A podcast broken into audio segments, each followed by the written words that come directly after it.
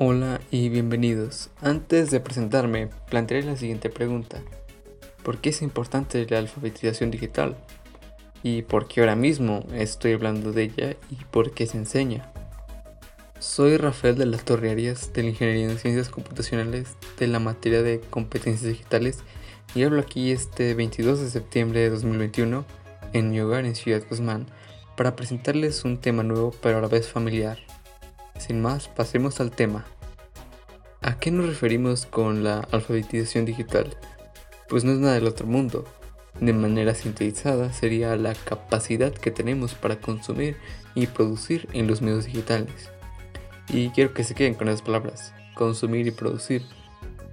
De la palabra consumir viene el concepto de alfabetismo informacional, o sea, el consumo consciente y la búsqueda de información, de manera crítica.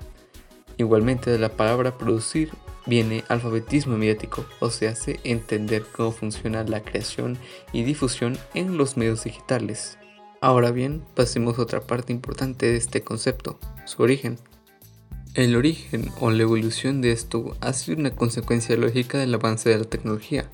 Algo parecido lo vimos en otros medios de comunicación como fue la invención del libro, la televisión o la radio.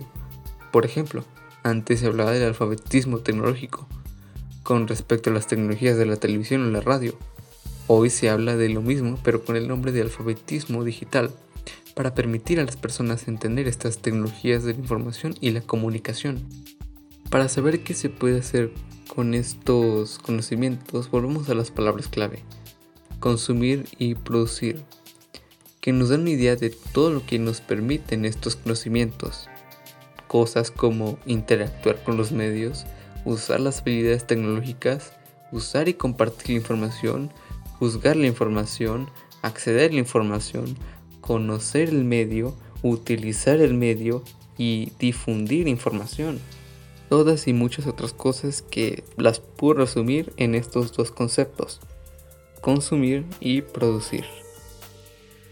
Y ahora, sabiendo esto, pasemos a una última reflexión sobre este concepto.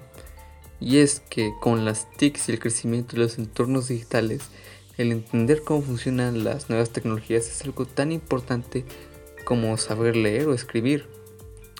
Es decir, en un mundo donde todos son músicos, es mejor aprender música para no quedarse atrás. No podemos parar el avance de la tecnología y no deberíamos. Es por eso que el entender todo el uso y funcionamiento en los medios digitales es el nuevo entorno al cual es vital entender sus formas y desarrollarnos.